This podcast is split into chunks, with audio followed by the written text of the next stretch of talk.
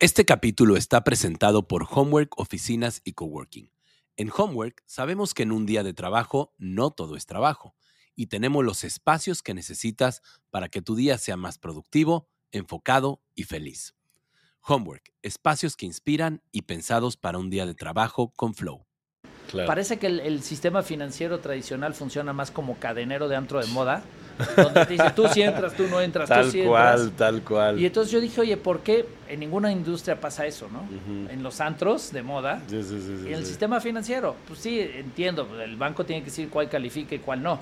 Pero ¿por qué no desde el lado de la entidad financiera romperte la cabeza de cómo sí, cómo sí, te puedo ayudar a resolver tus problemas? Entonces, empecé a conectar esta misión de, oye, estamos muy solos los empresarios. Hola Flowers, bienvenidos al podcast Buscando el Flow, un podcast que nace de la curiosidad por conocer los componentes de este fascinante estado de conciencia que lleva a las personas que lo viven a una vida plena, productiva y feliz. Amigos queridos, ¿cómo están? Bienvenidos a esta nueva edición de Buscando el Flow. Hoy estoy muy contento porque es nuestro segundo capítulo, en realidad primer capítulo en vivo y en directo con nuestro invitado. Normalmente los capítulos los habíamos grabado eh, de manera virtual, pero hoy estamos aquí en Homework y estoy muy feliz de estar aquí porque ya tenemos todo un equipo super pro que luego verán el behind the scenes. Y, pues hoy les quiero presentar a un querido amigo que tengo el placer de conocerlo desde hace muchos años y coincidimos ahora en varias organizaciones, en varios eh, eh, organismos, eh, asociaciones, etcétera. Y se los quiero presentar brevemente porque voy a dejar que él se presente. Y nuestro invitado de hoy es Fernando Padilla Ezeta. Fer Padilla es CEO y fundador de Alifin, y Alifin es una empresa holding que engloba a Lendera y a Predmex, entre otras empresas que ya nos platicará mi querido Fer. Y pues, mi Fer, bienvenido. Me encanta tenerte por acá en Buscando el Flow. Y cuéntanos un poquito más de quién es Fer, dónde va, de dónde viene y en dónde está. A ver, muchas gracias, Manu. Gracias por la invitación y gracias a todos por, por estar aquí escuchando o viendo. A ver, Fernando Padilla, ¿quién soy yo? Eh, bueno, ya me presentaste, soy soy emprendedor, empresario del mundo financiero, no bancario, del mundo fintech. Tengo una, la holding es Grupo Alifin. Eh, dentro de Grupo Alifin tenemos distintas empresas financieras, que es Predmex, que es una SOFOM, una sociedad financiera no bancaria. Fintech, que se enfoca a dar financiamiento, crédito, arrendamiento y factoraje a empresarios. Eh, desde una perspectiva como si se puede. Luego tenemos Lendera, que es un crowdfunding para empresarios también enfocado a todo lo que tenga que ver con los equipo y maquinaria de las empresas, ¿no? Desde muebles, computadoras, eh, coches, lo que sea, a través de contratos de crédito y arrendamiento y a través del mundo crowd, donde conectas con gente para el tema de inversiones. Tenemos también una financiera enfocada a atender de manera especializada el sector salud, que se llama Health eh, y tenemos también una empresa que se llama Green Rent, que es una empresa de financiera también, enfocada a resolver las necesidades, temas de sustentabilidad, eh, pues, energía, energía verde, coches eléctricos, este, reciclaje, pero de una manera igual personalizada y especializada con sellos verdes y, y, para las empresas que les gusta o que necesitan justificar que lo que están haciendo en su empresa tiene un, destino verde, tiene un impacto y lo puedan medir, pues eso es lo que hacemos desde Green Rent. Y por último, la última empresa también es una, es una recuperadora de crédito para deudores que se llama Recupérate Ya, que es, es una recuperadora de crédito que sirve para ayudar a todas las empresarios y personas que son deudores del sistema financiero no bancario o fintech, ¿no? Hoy existen recuperadoras de crédito en México, pero solo atienden eh, broncas con bancos. Pero si le debes algo que no es un banco, no hay recuperadoras y Recupérate ya está especializada solamente a deudas del sector financiero no bancario. Y bueno, ese es el grupo en el que yo dirijo y el que yo me hago. Todo va enfocado a resolver de distintas perspectivas las necesidades de dinero, de financiamiento de la empresa, de cual sea, en, en distintas modalidades. También por otro lado, eh, soy maestro de desarrollo emprendedor en la Ibero. Soy amante del tema emprendimiento, de empujar, de desarrollar. Eh, y cuando tengo tiempo libre, mi, actividad pro bono, estoy participando en varias asociaciones. Eh, hoy en algunas inclusive hasta las lidereo. Soy presidente de la Asociación de Plataformas de Fondeo Colectivo de México, de la FICO. Soy presidente, me acaban de nombrar presidente por este año y el próximo. Eh, fui presidente hace cuatro años de la SOFOM, que es la Asociación de Sofomes de México, lo cual me tocó representar ese sector. Hoy soy consejero, pero ya no soy presidente. Soy también presidente en Enlace, Ciudad de México, eh, que es el programa del TEC de Monterrey para institucionalizar empresas, el cual me toca hoy dirigir o presidir eh, lo que es todas las empresas, todo el programa de enlace de Ciudad de México. Soy consejero en la SEM, donde también coincidimos, este Manu. Eh, pues ahí estamos ahí todo conectado a cómo ayudo al empresario, cómo ayudo al emprendedor o cómo represento mis sectores financieros, lo cual me ha tocado, más allá de mi cachucha de empresario, pues me ha tocado estar sentado también en política pública, ¿no? Exacto. Desde el lado del empresario, representando a la asociación o siendo el presidente o consejero, pues me ha tocado estar pues con los reguladores, con las autoridades, con, con otros gremios, intentando ver cómo construimos un mejor ecosistema para el emprendedor, para el empresario y ya para terminar también, cuando tengo todavía tiempo libre, soy mentor también en, en Mass Challenge. También ahí participo activamente como mentor y bueno, todo va conectado en cómo, cómo creamos estas redes para ayudarnos entre empresarios, ¿no? Y cómo ayudas a otros empresarios y, y bueno, y además tengo un producto, los productos y servicios que vendo en las empresas, pues tienen que ver con una herramienta que todas las empresas necesitan, que es dinero, a través de las distintas modalidades de financiar. Y bueno, pues a eso en eso es en lo que me divierto todos los días, además de ser papá de tres hijos. este, ser muy amiguero, me gusta la fiesta y me gusta viajar también. Eso, eso. Ah. A todo dar, mi Fer. Pues gracias. Oye, a ver, y ahorita comentaste que todo está conectado.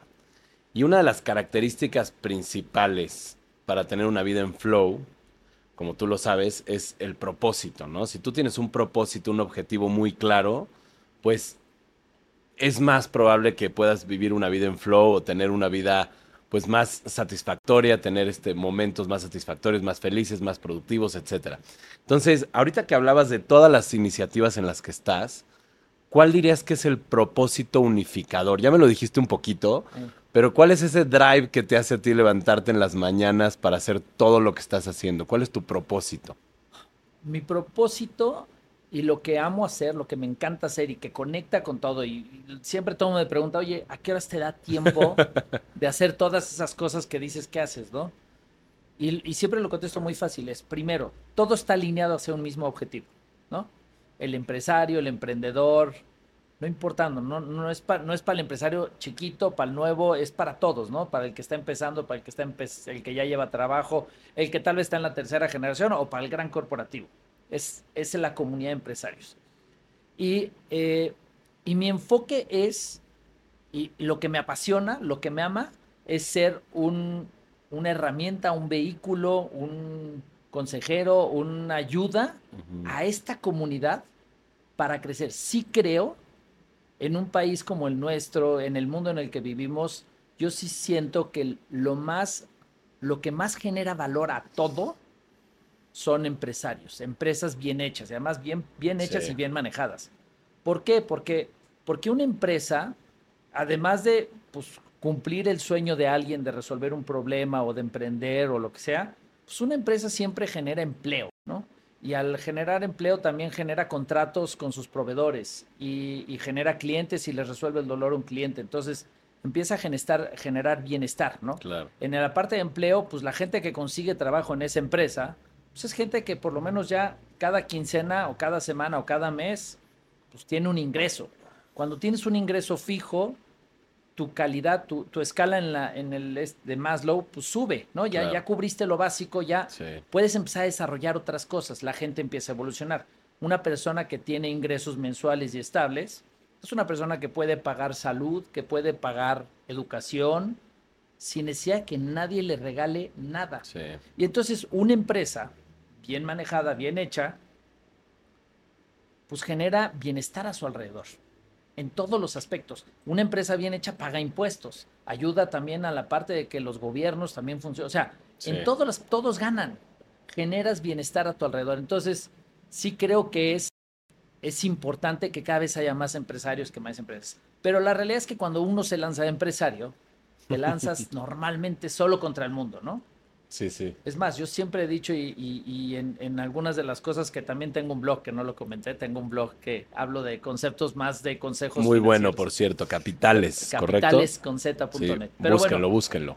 Uno, una de las cosas que, que, platico ahí es que el ser director general, el ser líder de una empresa, el, el ser dueño, el que ser el que está tomando decisiones, es una posición muy solitaria, muy complicada. Sí. Porque, porque las decisiones que tomes ahí pueden afectar a los empleados, a los clientes, a tus socios, a los inversionistas, positiva o negativamente. Sí. Y muchas veces esas decisiones, bueno, tienes tu equipo de trabajo, tienes tu junta de consejo en el mejor de los casos, tienes a tus socios, tienes a consultores, pero normalmente hay decisiones, o muchas decisiones, pues las tienes que tomar tú solito, o al final la decisión final es tuya, porque tal vez la decisión no la puedes consultar con tu colaborador o con tu empleado, porque compromete al empleado. Entonces el mismo empleado, el colaborador, tiene un conflicto de interés en apoyarte en la decisión. El consultor le estás pagando para que te dé consejo. Por ende, pues va a ayudar a que el consejo sienta que sea positivo, nunca te va a llevar tanto a la contraria, pues porque eso depende pues, seguir cobrando. El socio, que tal vez es, pues está ahí metido, metió su dinero, su prioridad es la rentabilidad de su dinero. Sí. Indistintamente de todo lo demás, tal vez su prioridad no es el cliente, no es el empleado, es su dinero, es proteger dinero. Entonces su decisión o su consejo va a estar, pues va a tener conflicto, conflicto de interés. Sí, sí, eh, tal vez te acercas con tu familia, con tus amigos, con y te van a dar tal vez un consejo con las mejores intenciones, pero normalmente no conocen el contexto. Lo que quiere decir es que al final el director general líder va a tener que tomar esa decisión solo. Y, y eso genera mucho estrés, ¿no? Genera mucho, mucha preocupación. Y eso me pasó antes de ser financiero. no sé, ahorita vamos a platicar de, de, cómo es mi historia, de cómo llegó a ser financiero, pero yo antes de ser financiero era plastiquero, ¿no? Me dedicaba al plástico, era en una empresa familiar y yo me sentía totalmente solo. Yo tenía que enfrentar todas las broncas solo. Bueno, tenía mi consejo de administración, que era mi papá y mi hermano, pues que pues, le echaban ganas, pero pues no me no servía, no era un, consejo formal. Y entonces al final las decisiones, el día a día, yo vivía estresado, preocupado, sufriendo. Y entonces como que eso me marcó mucho en la vida, de que yo tenía que ser este puente o este, esta conexión para ayudar a otros. Ok. Me lleva a crear las empresas donde hoy el 60% de las empresas en México se mueren antes, se, bueno, el 80% de las empresas no sobreviven los primeros cinco años, ¿no? De acuerdo a la radiografía de la SEM que, que, que, es una maravilla. es una maravilla, ese estudio, revísenlo, es buenísimo. Pero bueno, el 80% de las empresas no sobreviven los primeros cinco años. Y el 60% de la causa de por qué no sobreviven es dinero, es falta de financiamiento, es falta de capacidad de trabajo, hay otras causas, el mercado, los socios, lo que quieras, pero el 60% tiene que ver con dinero. Y entonces esta misión de ayudar con las empresas que se dedican a dar dinero, a financiar a las empresas, desde una perspectiva, como lo dije hace ratito, de cómo sí, ¿no? Parece que el, sistema financiero tradicional funciona más como cadenero de antro de moda donde te dice, tú sí entras, tú no entras, tal tú sí cual, entras. Tal cual, Y entonces yo dije, oye, ¿por qué en ninguna industria pasa eso, no? En los antros de moda sí, sí, sí, y en el sistema financiero. Pues sí, entiendo, el banco tiene que decir cuál califica y cuál no. Pero ¿por qué no desde el lado de la entidad financiera romperte la cabeza de cómo sí, cómo sí, te puedo ayudar a resolver tus problemas? Entonces, empecé a conectar esta misión de, oye, estamos muy solos los empresarios. Somos la clave de lo que necesita México para salir adelante y el mundo. Ok. Si llevamos empresas bien hechas, generamos bienestar y generamos un círculo virtuoso a nuestro alrededor, con gobierno, con empleados, con clientes, con socios, con inversionistas. Todo eso se empieza a conectar. Entonces, todo lo que decido hacer va conectado a ayudar de una u otra forma ese mismo, ese mismo objetivo, ¿no? Entonces, ese, es mi, ese es mi propósito, es lo que me despierto todos me los días. encanta, mi Fer, me encanta. Eso es lo que me divierte a escribir el blog, a estar en la, a decir que sí, a meterme al consejo y luego presidente y luego emprender una especializada para ayudar de manera más especializada a alguien y pues es todo, todo este, crear esta, esta red.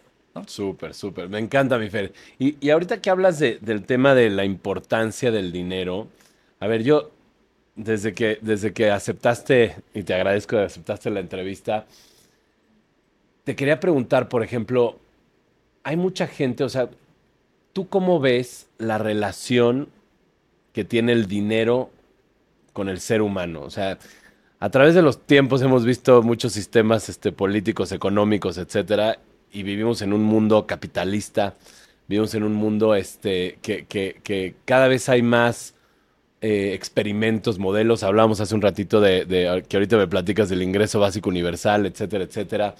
Con todo este tema de la inteligencia artificial y de la automatización de algunos este, trabajos, ¿tú cómo ves la relación del dinero con las personas? O sea, psicológicamente, ¿cómo ves tú o cuál es tu relación con el dinero? A ver, este, déjame empezar. Porque es una, es una pregunta muy profunda de, el dinero, dice, dicen todos, el dinero no genera felicidad, ¿no? Pero también como ayuda. ¿no? Exacto, exacto. ¿Cómo ayuda?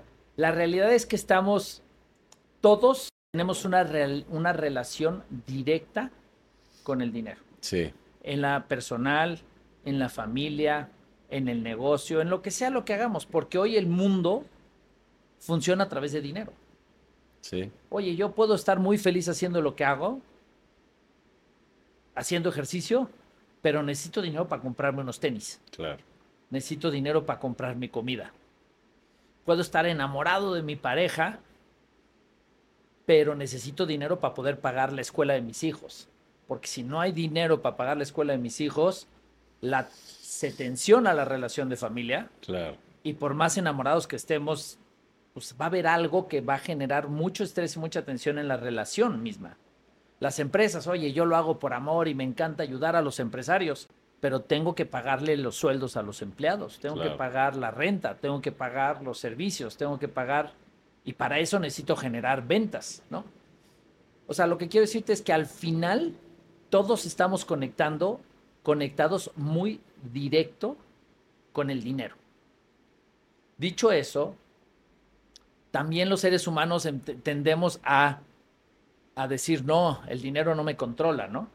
Digo, hay otras personas que al contrario, se mueven a través de tener más dinero y lo único que buscan es dinero, pero la gran mayoría de la gente tiene una relación como de, no, a mí el dinero no me afecta, a mí lo, lo que importa es la felicidad, el amor, Sí, que sí, sí, sí, sí, claramente son importantes, pero lo primero es, creo que los seres humanos no aceptamos esta relación directa que tenemos con el dinero.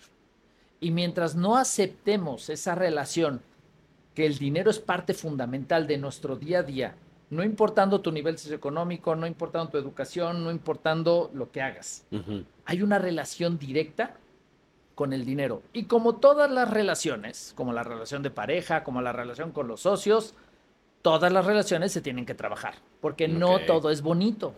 Claro. Así como vas al psicólogo para, para estar bien contigo Sí, sí, mismo, sí. tu relación con tu mente y con tu cuerpo, vas a terapia cuando traes broncas con tu pareja, porque pues, la relación con una pareja es difícil, así como creas consejos de administración, porque la relación entre socios luego es complicada y creas estos, además de terapia, coach y todo esto, pues en el dinero también tendríamos que trabajarlo, ¿no? Y lo primero para trabajarlo es aceptar que estamos directamente conectados, porque el mundo así funciona. Con dinero puedes generar una cantidad de cosas buenas a tu entorno o malas, Claro.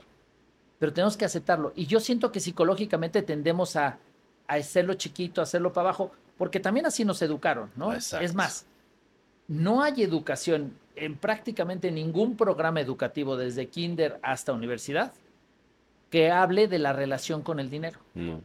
Es más, olvídate la relación.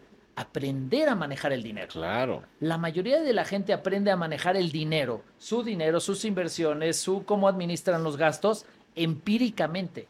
A través de la experiencia de lo que me contó mis papás, me contó mi abuelita, veo que sucede con mis amigos, porque no estamos trabajando esta relación, no estamos educándonos y entonces cuando no trabajas algo, cuando no te preparas para ese algo, donde no estudias todo este tema de manejo de dinero, pues al final pues, hay esos fantasmas psicológicos que te, perfilan a hacer de una u otra manera. Y todos, y ahí me conecto a, lo mío, ¿cómo fue tu historia? ¿Cómo fue tu vida? ¿Cómo fue tu relación con el dinero? ¿Cómo fue la relación del dinero de tus papás con el dinero y cómo lo viviste tú como niño? Sin meternos a detalles, tú te metes a esa profundidad a rascarle y todos tenemos cicatrices en cómo vivimos esta infancia. De cómo nuestros papás lo vivían. En muchas parejas, ¿cuántas parejas truenan por tema de dinero? Por, supuesto. Porque sobra o porque falta. Sí, sí, sí. Claro. Y eso como niño que estás viendo, estás haciendo, ¿cómo te afectó en la vida? ¿Cómo te define hoy como ser humano? ¿Cuál es, ¿Cómo define esa relación que hoy tienes tú con el dinero? ¿Cómo administras el dinero? Así como el que nunca le faltó a vivir en opulencia y hoy le cuesta más trabajo tener que luchar por hacerlo, como el que vivió en la escasez porque pues, a su papá no le iba bien o a su mamá no generaban suficientes ingresos, entonces vivías apretado todo el día y entonces hoy tu relación es de cuidar, ¿no? Claro. Entonces, definitivamente hay una relación poco trabajada, poco reconocida. Y entonces lo primero que tenemos que hacer es responsabilizarnos sobre eso. Ay, claro. el dinero no es que sea bueno o malo, el dinero es ahí. El, justo estaba yendo el otro día un podcast de que alguien hablaba de que el dinero es energía y coincidí totalmente. El dinero es energía pura. Ok. Para construir o para destruir. Si tú entiendes que el dinero no es para comprar cosas, sino es un modelo de energía para yo generar, para yo sentirme bien, para yo poder compartir, para yo poder transmitir, para yo poder destruir también. Sí. Cuando tú pones esa relación y empiezas a trabajar y empiezas, lo primer paso es aprender a ver, ¿Cuál es mi relación con el dinero? ¿El dinero qué significa para mí? Y reconocerlo y por qué es así. Oye, ¿cómo fue mi vida? Y ver que, oye, la realidad de mi papá no es mi realidad. No tengo que estar actuando contrario a lo que yo viví en el pasado para intentar cubrir esas heridas. Y simplemente empezarlo a voltear a ver y empezar a racionalizarlo y empezar a trabajar con eso, te ayuda a empezar a cambiar tu relación con el dinero. Para no verlo como algo bueno o algo, algo malo, sino como una fuente de energía que tengo que trabajarla como hacer ejercicio, como eh, la comunicación, como eh, aprendizaje y educación de todos lados. Todos tendremos que aprender. Está buenísimo eso, fíjate. Está buenísimo eso de la energía. No lo había escuchado. Y es que además, ahorita parecería que estamos luchando contra corriente. O sea, si te fijas, hay una, hay una retórica general en contra de la riqueza, en contra del dinero, en contra del capitalismo. Los ricos son los malos, son los abusadores, son los los que este concentran. Exacto, los que concentran, acumulan, etcétera, y los pobres son los buenos, los entonces me, me, me, me encanta que haya este gente que piense como tú, que, que ve ese, que ve el dinero como una fuente de, de energía, de, de, de, bienestar. ¿Y, ¿Y cómo harías, Fer, para. Híjole, es una pregunta complicada, pero ¿cómo harías para enviar este mensaje a la gente que, que pues que no, que no vea el dinero como el enemigo, como el, como el, como el, pues sí, como el mal necesario, ¿no? A ver, digo, hay muchos conceptos. El, primero, como ya lo comenté, es pues, aprender a, entender que no es malo ni bueno. Es simplemente una fuente de energía. Es como mi enchufe que voy a hacer para recargar pilas, para sentirme bien, para crecer, ¿no? Y aceptar que es como es, ¿no?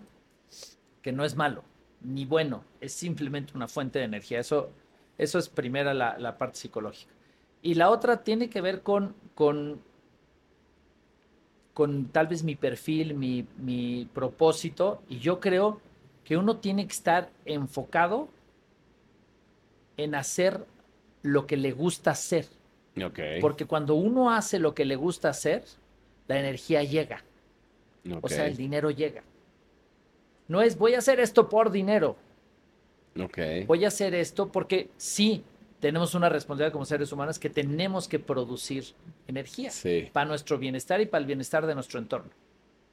Entonces sí tenemos que ser, tenemos que ser productivos. Soy productivo resolviendo problemas, soy resolviendo, haciendo algo que me encanta hacer y cuando resuelvo problemas y hago lo que me encanta hacer, esta energía regresa a través de dinero, con gente que me quiere contratar, gente que quiere pagarme por hablar con él, gente que quiere contratar mis productos o servicios y entonces empieza a llegar solito esta energía de regreso, que con esa energía pues puedo hacer más energía hacia afuera. Pero a ver, te voy a hacer una pregunta polémica. Por decir, no sé si conoces el concepto de Ikigai. No, no, Es, no. Ikigai es, es, son cuatro círculos y un círculo, y se supone que al centro es, es este, el Ikigai, ¿no? Entonces, los cuatro círculos es lo que me gusta hacer, lo que es bueno para la sociedad, eh, lo que soy bueno para hacer y el de hasta abajo es por lo que me pagan. Entonces, si tú logras conjuntar los cuatro círculos, este, completar los cuatro círculos, se supone que estás en el tema de Ikigai. Y hace tiempo, este, me platicaba un amigo, me platicaba, oye, es que yo estoy padrísimo en todos los, en todos los lugares de Ikigai porque hago lo que me gusta. Soy muy bueno haciéndolo. Es bueno para la sociedad, pero no gano un peso haciéndolo. Entonces, a ver, ahorita que mencionabas que hacer lo que te gusta te puede regresar en dinero en forma de energía, ¿cómo hace la, o sea, híjole, es que está- es, es complicado, pero Sí. ¿cómo encuentras realmente algo que te guste y que te paguen por hacerlo? Ok. ¿no? No es solamente hacer lo que te encanta y solito llega mágicamente. Tienes que ir viendo cómo también cómo lo vas convirtiendo. Muchas veces la gente que le encanta hacer algo se siente mal cobrando por hacerlo. Sí, totalmente. O me ha visto, es más, culturalmente nos cuesta cobrar, ¿no? Sí, Uno de los sí, grandes sí. problemas de los emprendedores y empresarios es que no cobran. ¿Por qué no cobras? Sí, sí, sí, es que ya le mandé la factura por mail y... Pero ¿por qué no le hablas a cobrar si no te está pagando? Y es, al fin y al cabo, el resumen es, me da pena. Sí, ¿no? claro, claro, Me da claro. pena, me da pena cobrar. Sí, sí, sí. Eh, cuando yo soy algo haciéndolo muy bueno y me invitan a algo, pues me da pena. ¿Por qué voy a Claro, cobrar? claro, Me- claro. Lo estoy haciendo porque me encanta hacer. Sí, Entonces también hay que aprender a saber que tu tiempo, tu sabiduría, tu conocimiento, tu producto, tu servicio cuesta y vale. claro, claro, claro.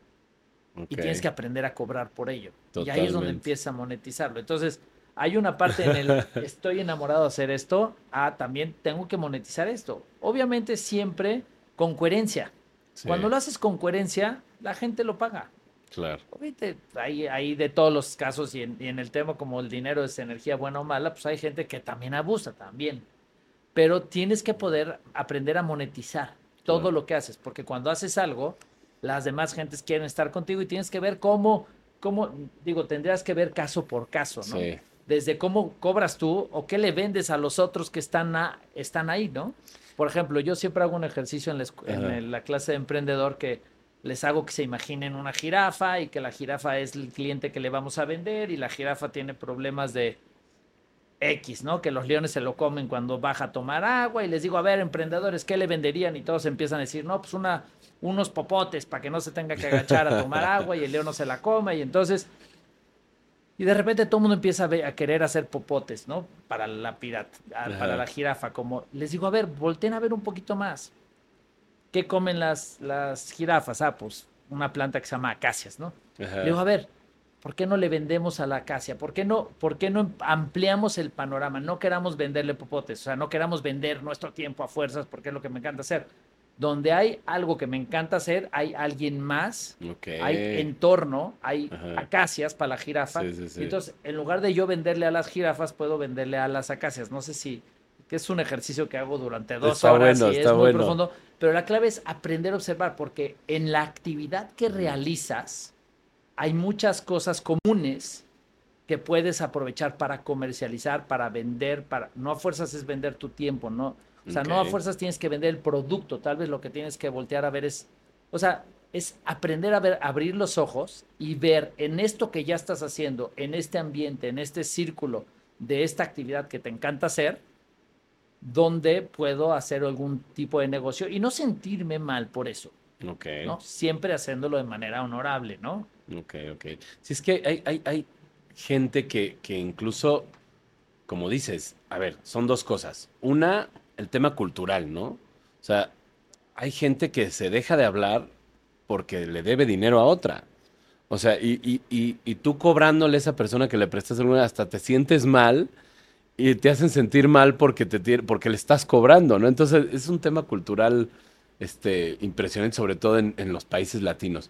Pero otra cosa es que hablábamos hace rato también es el miedo al dinero. O sea, ¿por qué crees tú que haya es- este como miedo a ser rico, a, ten- a- a tener riqueza, a, o qué visión tienen esas personas que tienen miedo? Y bueno, yo creo que todos lo hemos tenido alguna vez, ¿no? O sea, in- incluso ahorita que hablabas de eso, de- del tema de cobrar, pues sí, a mí me ha pasado que digo, no, pues cómo lo va a cobrar y no, qué pena, Qué y- pena. ¿no? Pero ¿cómo, cómo vences ese miedo? A ver, y aquí voy a juntar dos preguntas, mi Fer. ¿Cómo manejas el miedo en tu vida y cómo ves ese miedo al dinero que pueden tener la gente? Y, y ha- hago un pequeño paréntesis aquí. Este, si se van a, a- al podcast de Fer, eh, ahí tiene, o, al, o no sé dónde lo Sí, pusiste en LinkedIn. eh, tengo en el podcast de te aventaste el paracaídas. y tengo un artículo, ahí escribí uno Oh, de, de- de- Buenísimo, buenísimo. Exacto, exacto. Vayan a saber ese, ese artículo que escribió Fer, buenísimo. Pero platícanos esas dos preguntas, mi Fer. Ok, a ver, eh, desde la relación del, del del miedo al dinero regresamos al punto anterior, ¿no? Que estábamos diciendo es, no acepto esa relación con el dinero y por ende me da miedo o, o lo quiero empujar para abajo. Y hay que aceptar que tengo una relación y que es natural y que la tengo que aprender a vivir y, y el dinero es una herramienta, es energía para que yo logre lo que tenga que lograr. No tengo que verlo como algo positivo o algo negativo, es simplemente es una herramienta para yo labrar mi tierra, sea la que sea que tengo que hacer, ¿no?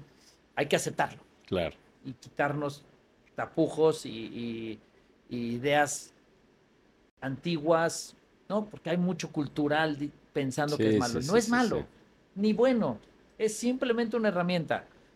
No es malo cobrar, oye, te presté dinero, no es malo que te cobre, o te vendí y te di 30 días, no es malo hablarte a cobrar, oye, me lo debes, no me tengo que sentir mal. Nos cuesta trabajo eh,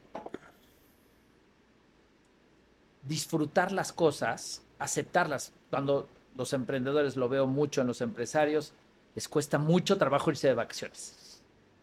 Se sienten mal cuando Sí. se van de vacaciones. Sí, sí, sí. se sienten que no están trabajando, entonces ¿qué? Se llevan la computadora y siguen trabajando y van en el avión trabajando porque, porque les da un remordimiento de conciencia estar de vacaciones. Es un poco lo mismo. Hay que aprender a de repente soltar este tipo de cosas. No está mal, al contrario, es muy sano que el emprendedor se vaya de vacaciones y se desconecte totalmente Claro. de sus responsabilidades, porque le va a dar otra visión, le va a ayudar a salirse del, del bosque, pero y quitarse ese tema de me siento mal por irme de vacaciones. ¿Por qué te deberíamos sentirnos mal de irnos de vacaciones? Pero pasa y tú platicas con cualquier Sí, emprendedor y todo el mundo le da ese remordimiento de, híjole, no le estoy talachando, estoy flojeando. Oye, todo lo hacemos también para disfrutar el balance de la vida, ¿no? Ese es como, como Sí, el sí, miedo al sí. dinero, llevándolo directamente al, al tema de emprendimiento y las vacaciones, un poco parecido. Ajá, Hay que aceptarlo, hay que abrazarlo y hay que dejarlo ir. Y ahora, ¿cómo enfrentas el miedo? ¿No? Porque obviamente este miedo que te da, que puede ser por dinero, puede ser por cualquier cosa, y que justo, digamos que mi, mi punta de, de- del Everest fue tirarme, Wow. tirarme del paracaídas. Ajá. Este, pero el proceso de tirarme de paracaídas obviamente fue una, un evento a través de Crack Masterminds del Oso Sí. Traba que pues, organizó y era un, un día de trabajar el miedo, ¿no? Ajá. Y justo culminaba con, pues bueno, ahí está un avión para tirarse del avión, ¿no? Toma. Donde pues al fin y al cabo el proceso es aprender a entender por qué te dan miedo las cosas. No quiere decir que, que no nos dan miedo las cosas. Sí. La clave, porque déjame regresar un pasito para Sí, atrás. sí, sí. El miedo que a tanto le huimos todos y queremos evitar a toda costa porque el miedo nos paraliza, porque el miedo nos congela, porque el miedo nos preocupa, es algo normal, natural y que todos tenemos. Cuando lo entiendes de esa perspectiva, no se trata de evitar el miedo. Inclusive, no se trata de resolver el miedo, superar el miedo inclusive. Se trata de entender que es parte de la vida, el miedo. Es lo que nos hace ser seres humanos. El miedo es lo que hacía sobrevivir al cavernícola Claro. cuando salía a cazar y se aparecía el león. Porque el miedo te generaba adrenalina, te ponía activo, te ponía a mí para que pudieras correr, para que pudieras huir o para que pudieras luchar contra el león. Hoy en el mundo que hemos creado y que hemos crecido y en el que vivimos hoy, constantemente estamos generando zonas de confort que nos alejen del miedo Sí, claro. mi trabajo, mi casa, mi familia, y son zonas de confort que protegemos a toda costa. Toda costa, por supuesto. Porque salirnos de la zona de confort, qué miedo. Qué miedo tenga que luchar. Pero lo peor que nos puede pasar a los seres humanos, a las naciones, a los negocios, es estar cómodos. Porque cuando estás cómodo, es cuando echas panza. Claro. Es cuando empiezas a flojear, Sí, es cuando sí, sí. no es lo mismo un emprendedor que tiene millones de pesos en una cuenta de banco que un emprendedor que no tiene dinero para pagar la cuenta en, en la nómina la próxima quincena. Uf. Cuando no tienes dinero en la cuenta, eres la persona más creativa para ver cómo demonios le haces para encontrar el dinero para pagar la nómina. Cuando te sobra el dinero, ah, bueno, si se cayó la venta, no pasa nada, pues como que no pasa nada, ahí tenemos Sí. para cubrir. Nos volvemos flojos cuando estamos Sí, en sí, zona de sí. confort, ¿no? Y la crisis, que nos da miedo, es lo que saca lo mejor de nosotros, pero nos da terror enfrentar la crisis Exacto. pero saca lo mejor de los seres humanos. Entonces, regresando al miedo, tiene que ver con, a ver, el miedo es normal, todos lo tenemos, no tenemos por, no tenemos por qué pensar en que es algo malo que lo tengo que evitar. Entonces, ¿cómo enfrento el miedo? En, este proceso que estábamos platicando del miedo y había una conferencia, hicimos reflexión, meditación, análisis, era, a ver, ahí encuentras las razones reales de por qué te quieres tirar del paracaídas o por qué no te quieres tirar del paracaídas. Lo cual es totalmente válido, cualquiera de las dos. Ok. Pero la clave es voltear a ver al miedo a, los ojos, ponerle nombre y apellido.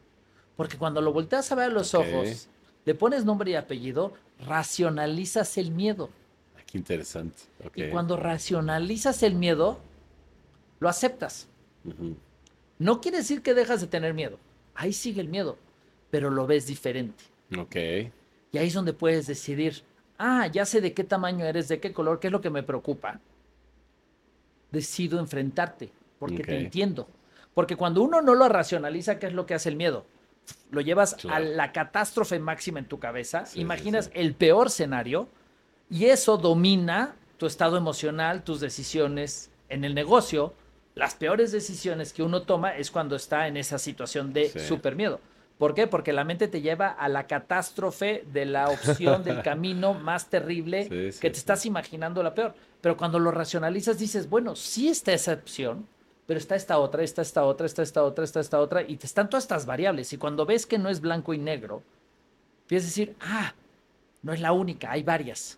Y entonces es un poco jugar a ver y encontrar el lado positivo de las cosas, pero es, es enfrentar, es ponerle nombre y apellido, y cuando lo volteas a ver, entiendes que es parte de tu vida y que ahí va a estar y que no va a desaparecer, tomas decisiones más claras, más racionales, menos basadas en miedo y más basadas en inteligencia, y entonces puedes ejecutar, y entonces superas el miedo.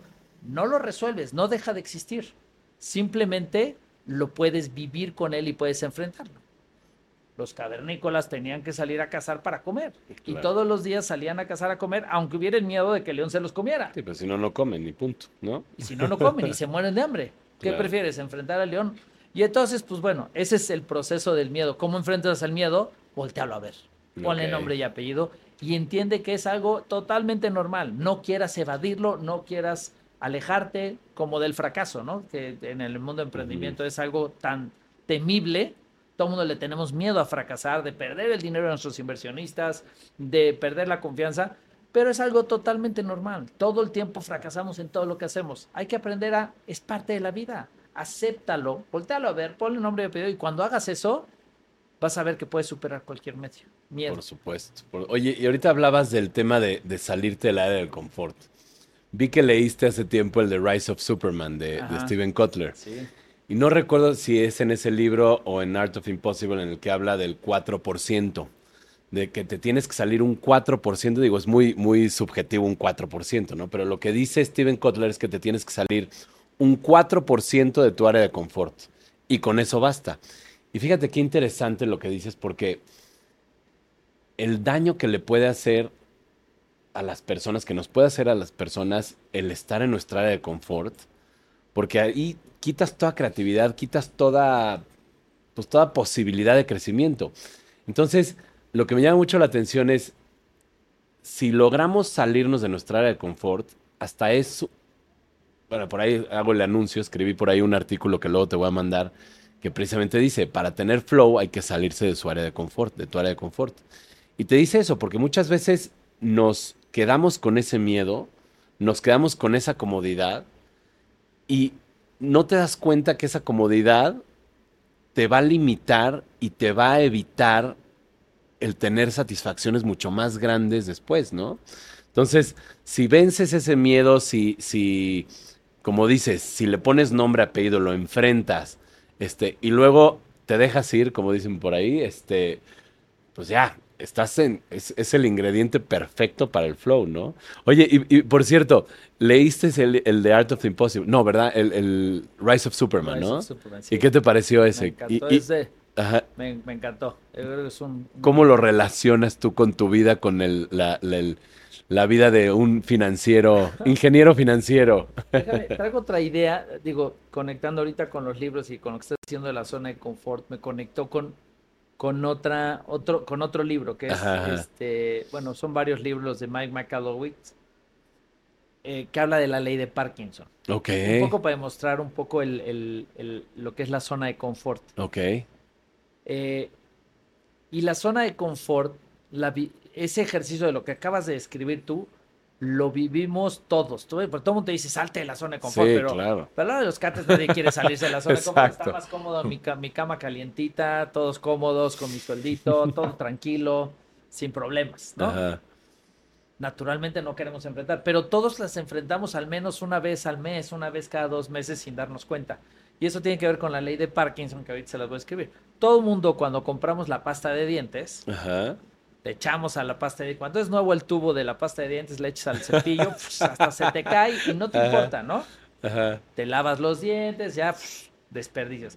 Pero todos cuando ese tubito ya se está acabando, todos empezamos a exprimir y empezamos a lavarnos los dientes con menos. Y nos lavamos los dientes igual es más, hasta algunos yo he visto que acortan el tubo y claro, están rascando con. Claro, sí, sí, sí. Ese es, ese es justo salirte de la zona. eso es justo lo que refleja es cuando la pasta de dientes está casi por terminar, te estás estresado que, que ya no hay. Y entonces quieres sacar hasta las últimas gotas y te lavas los dientes igual de eficiente que antes que desperdiciabas y despilfarrabas y tirabas demás, ¿no?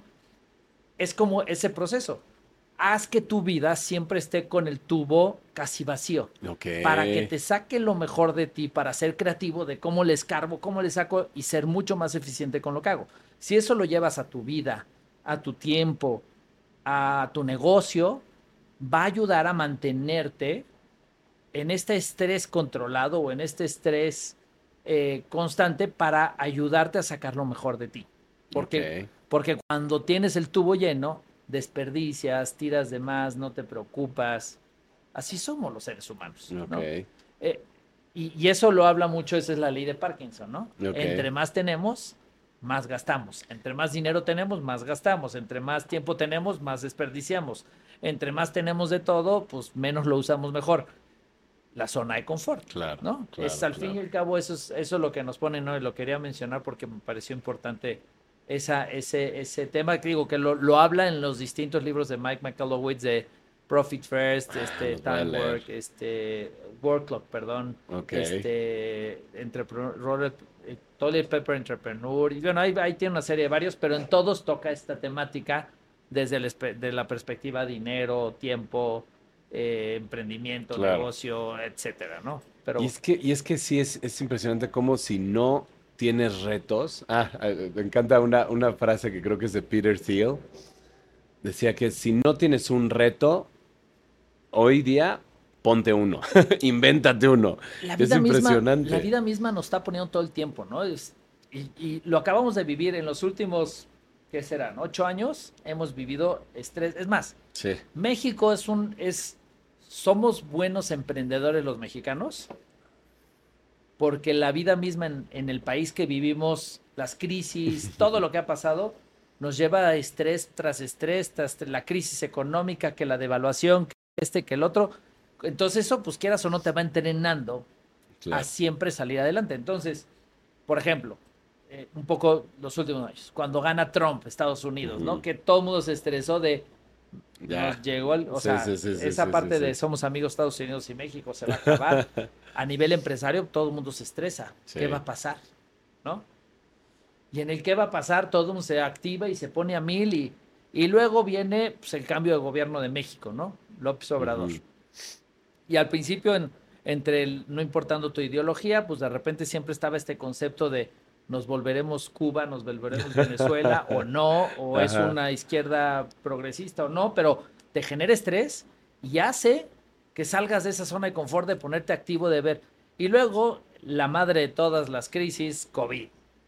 Exacto. Y todos tuvimos que salir a reinventarnos, a aprender a vivir. Ah, va a durar unos meses, va a durar un mes, va a durar tres meses máximo. Toma, dos años. Dos años. ¿Y qué pasó? Las empresas, la, bueno, muchas sufrieron, muchas que no se reinventaron, tronaron, pero muchas, muchas sobrevivieron. Muchas se reinventaron, crearon nuevos productos, nuevos servicios, adaptaron a sus trabajadores. No quiere decir que no hayan sufrido, pero sacaron lo mejor porque no había de otra. O te reinventabas o te morías. Exacto. Y, y ahorita, bueno, estamos en la crisis, que las tasas altas, que la inflación, que pues, si el dólar está bajo, que si va a rebotar a 27 o que se va a ir a 15, nos estresa a todos, ¿no? ¿Qué va a pasar? Y eso es como un estatus constante. Aunque tú no busques salir de la zona de confort, simplemente tienes que aceptar que el mundo mismo es una zona de estrés, ¿no? Totalmente. Entonces cuando llegue la siguiente crisis, el siguiente COVID, el siguiente miedo macroeconómico, embrace it, ¿no? Abrázalo, dile bienvenido, porque tú vienes a sacarme de mi zona de confort. En lugar de apanicarme, esconderme, decir cómo me guardo, al contrario, ponte contento. Y cuando estábamos con todo el tema de COVID, más allá del tema de salud, en varias conferencias decía, estoy, estoy encantado, me está encantando lo que estamos viviendo porque nos está obligando a todo el mundo, a todo el mundo salirnos del zona de confort, ¿no? Más allá del tema de salud y para los que tuvieron un fallecimiento cercano, pues es doloroso y eso, eso es innegable. Pero más allá del tema de salud y la pérdida de vida para algunas personas, lo que provocaba para todos los demás era una cosa mágica. Fue lo mejor que nos pudo pasar al mundo mundial, a la sociedad y a cada uno de nosotros.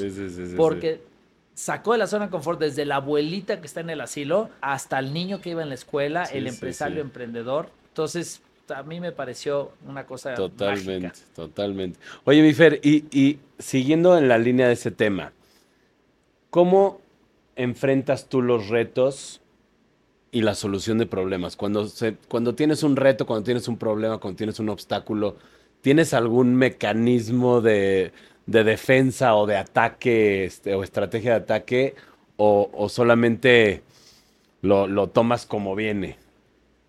O sea, no, o sea, obviamente lo tomo como viene y hay que enfrentarlo y la vida está llena de problemas, pero todos los problemas tienen solución. Y mi, mi hack, digamos, que utilizo y que lo tengo en la cultura, si tú hablas con cualquier colaborador de mi grupo, de la empresa, todos tienen ese mismo hack lo metimos y lo está en la cultura misma de lo que hacemos. Y tiene que ver, ya lo mencionó en lo que nos dedicamos a hacer. Y es, vivimos en un mundo hipernegativo, ¿no? Sí. Prendes las noticias y todo es malo. Ves una analista de la proyección financiera, no importando la época que lo veas, la proyección financiera para adelante, negativo. Es, tema de elecciones se ve negativo, ¿no? todo, todo, todo el entorno es negativo. Es más, nos educaron con negativos, ¿no? Tú cuando eras niño de cinco años eh, eh, podías sentirte Superman e inclusive hasta querías volar, ¿no? Nada había imposible. Sí, sí, sí. Pero tus papás te enseñaron límites, te educaron, te dijeron, mano, esto no se puede, esto no puedes hacer, no puedes hacer esto, no puedes hacer eso. Y entonces creciste con, no se puede eso. Llegas y entras a la escuela y los profesores te empiezan a decir, mira, sí se hace esto, pero esto no se puede hacer, estas son las reglas del juego. Y luego entraste a trabajar en una empresa ya más grande y entras y lo primero que te dicen, mira, este es el manual de trabajo, esto no se puede, esto, ¿no? Entonces, estamos programados para ser negativos y para ver cómo no se puede, ¿no? Ajá, ajá. Tanto por la bombardeo de información negativa por todos lados, más el proceso educativo y de, de maduración de un ser humano viene con no se puede, no se puede, no se puede. Entonces, cuando ya estás tú solo contra el mundo, pues cómo reacciona tu mente automáticamente ante un problema. No se puede, es imposible. Y el hack justo tiene con romper esto, es me obligo a contestar siempre Ajá. y cómo sí se puede. Ah, está buenísimo. Ok. No descanso hasta no encontrar un y cómo sí se puede. Y cuando te obligas a contestarte esa pregunta tan sencilla, siempre encuentras una posibilidad o muchas Ah, buena para onda. solucionar el problema. Ok. Y la clave para salir de cualquier problema es encontrar cuál es tu plan de solución. Ok. El problema se vuelve estresante cuando no sabes ni para dónde. Estás Claro. estresado en el problema y ya no sé qué va a pasar, va a ser el fin del mundo, me voy al extremo del miedo. Resuelves el problema cuando encuentras el caminito de por dónde. Y muchas veces nos quedamos atorados en el problema y evitar el problema y no quiero. Y... Pero cuando te pones ese hack de, a ver, oblígate a contestar, ¿y cómo sí se puede? Ajá. Y pongo a mi gente, a mi equipo, a sus problemas, a los míos, a ver, ¿y cómo sí se podría? A ver, yo ve, ¿cómo sí se podría? A ver, busquémosla, no se vale, no se puede. ¿Cómo sí se podría? Y cuando te contestas esa pregunta, Es una maravilla. siempre encuentras una solución. Claro. El que no es creativo se vuelve el güey más creativo del mundo. O sea, saca lo mejor de nosotros cuando te obligas, a ver, pero contesten. Y se valen contestar en el cómo sí se puede cosas, Sí, cosas fantasiosas locas, que no existan. Claro, claro, claro. A ver, todo lo, todo lo que se te ocurra y pones un, vas pon- voy poniendo una lista de Sí. cómo sí se podría, y ¿no? Ah, pues si hago esto, ah, pues si pasa esto. Y desde cosas lógicas, sencillas, hasta cosas fantasiosas. Sí, sí, sí. Y eso me empieza a ayudar a encontrar que tiene mucho, todos los problemas tienen muchas soluciones. Exacto, Muchas. exacto. No una, muchas. Te abre la mente. Te ¿no? abre la mente y cuando dices, ay, tengo varios caminos para resolver esto, el estrés baja y entonces ya escoges cuál es la que crees que es la mejor y entonces ya pones plan de acción. No, no funciona, tienes otra. Claro. Y entonces el problema deja de ser problema y más bien se vuelve el objetivo de solución reto, o un reto claro. o algo para trabajar. Oye, pues fíjate, acabas de decir dos de los ingredientes esenciales para el- lo que le llaman el group flow. Uno de ellos es un propósito claro y un objetivo común, y el otro es precisamente el decir que sí. O sea, este cuate es el, mismo que lo pone Steven Kotler en, en The Art of the Impossible. Pone que hay una, hay una, un ejercicio que usan mucho en las técnicas teatrales de improvisación, y que es este ejercicio de decir que sí, ¿no? Entonces, si tú estás improvisando algo y, este, de repente dices, oye, hay un elefante rosa en el cuarto, y si el siguiente que le toca dice, ay, no, güey, estás loco, adiós, ya se quita el flow, se rompe, etcétera. Sin embargo, por, el contrario, si el cuate le sigue la corriente y dice, ah, sí, un elefante rosa, ¿qué vamos a hacer? Empieza a fluir todo el tema. Entonces, eso es, es importantísimo y qué padre que tengas ese hack porque yo estoy súper consciente y, y, este, de, que, de que funciona. Y está padre tenerlo como, como, este, pues como valor en, en la empresa, ¿no? Oye, mi Fer, se nos está acabando el tiempo, nos quedan alrededor de 10 minutitos, pero no te quería dejar de preguntar, por ejemplo, ya en el tema personal, ¿qué hábitos tienes tú o qué hábitos construyes o tratas de construir en tu vida diaria, en tu negocio, en tu familia, en tu vida personal?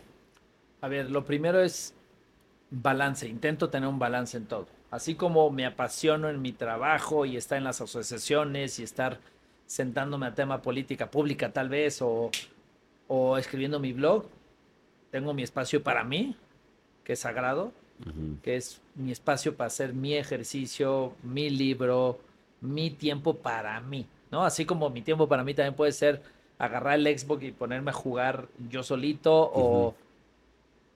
Pero tengo que tener mi espacio para mí, ¿no? Ok. Casi siempre enfocado, me gusta hacer ejercicio, me da una energía, entonces yo empiezo mi día siempre haciendo mi propio ejercicio, ¿no? Eh, de repente meto me- me- meditación y esto me gustaría hacerlo más, no soy tan bueno en ese tema, pero, pero es ese espacio para mí. Familia, tengo mi espacio sagrado donde es mi tiempo familia, es tiempo con mi esposa, con mis hijos y no, no lo mezclo, o sea, muy difícilmente te voy a contestar el teléfono si me marcas el sábado o el domingo. Ok. Si no es para hacer un plan de familia o con los hijos o...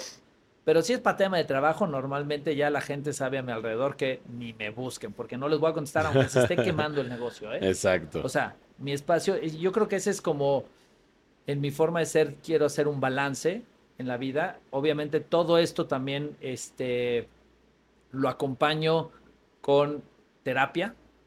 Creo que es fundamental la terapia, es algo que poca gente utiliza, pero creo que es fundamental. La mente es complicada, la Uf. vida es complicada, solo no puedes, ¿no?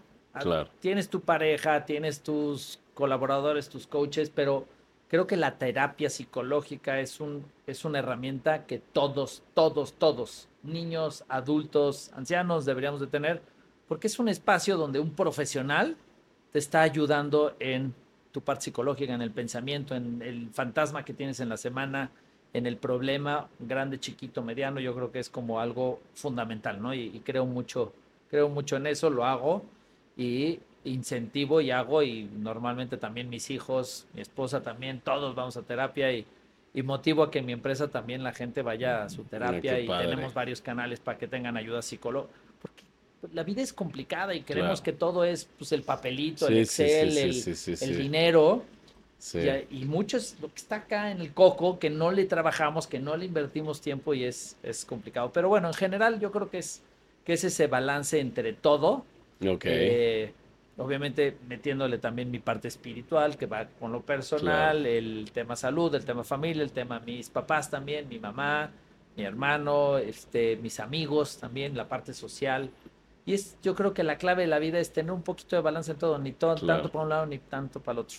Claro, oye, me, me- me hiciste acordarme de una, algo que decía mi abuelo, nos, nos contó mi papá, o no me acuerdo quién me contó, creo que mi papá, este, que un día llegó un, un colaborador de mi abuelo el- un viernes en la tarde, ¿no? Oye, señor, es que esto, que no, que no sé qué, y mire el problema, que no sé qué, y esto, y nos pasó, y bla, bla, bla, y qué vamos a hacer.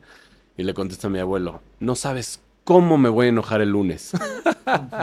Entonces, ahorita me hiciste acordar de esa frase, pero me encanta porque, porque separas, separas todo, ¿no? Y es, Sí. y es, yo creo que mentalmente es, es vital separar el, el tema, este, trabajo, eh, familia, ¿no? Porque, y, y- y a ver, y también en pandemia, ¿cómo le haces? ¿O cómo le hiciste en pandemia? Porque en pandemia, pues a todos nos tocó trabajar desde casa, con la familia, con los niños en la escuela online, etcétera, etcétera.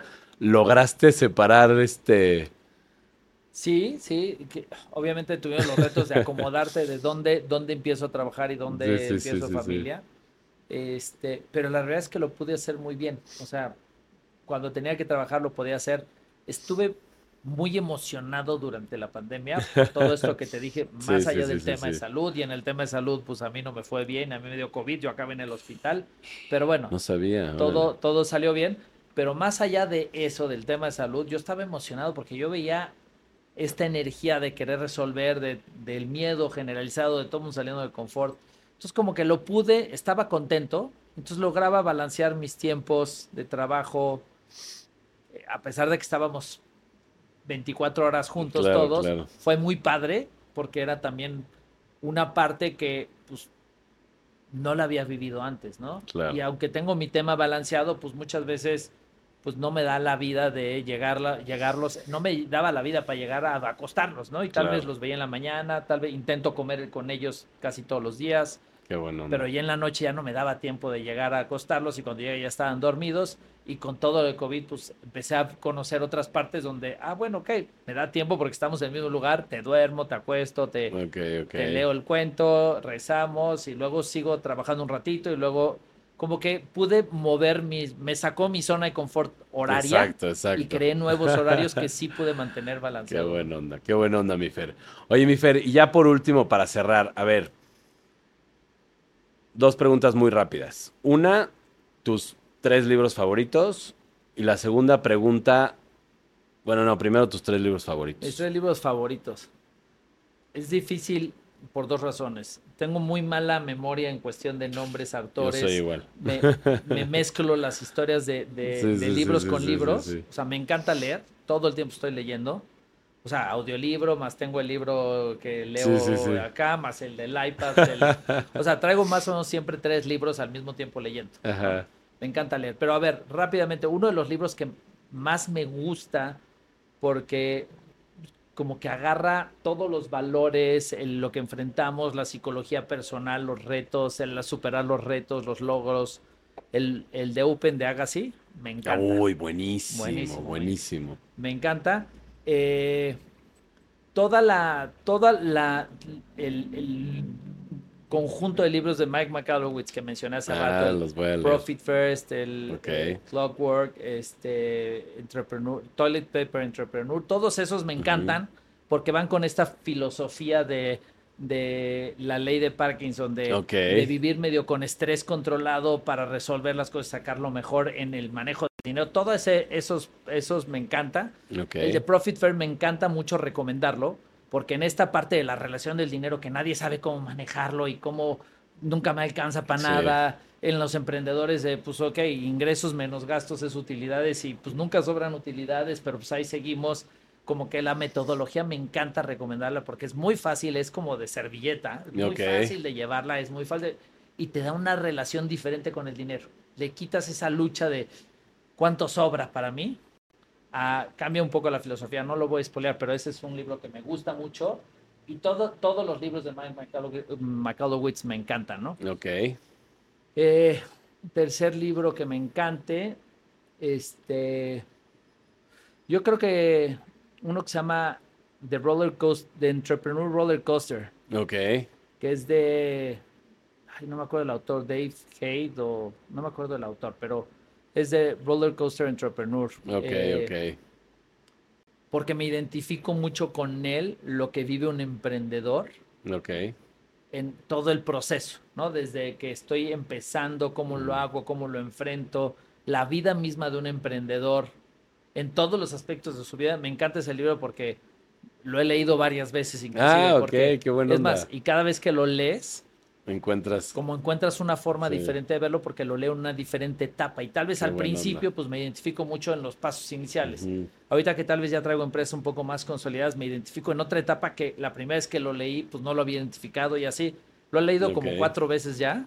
Y Ok. cada vez que lo leo encuentro una, una etapa diferente de, de este proceso que significa, pues ahora sí que la montaña rusa de ser emprendedor, empresario, donde pues no siempre es para arriba ni siempre es para abajo, se va moviendo los para voy, a, abajo. los voy a leer, los voy a leer. Y les vamos a dejar en las notas del podcast ahí todas las ligas a los libros que nos está platicando Fer para que, para que vean ahí cuáles son.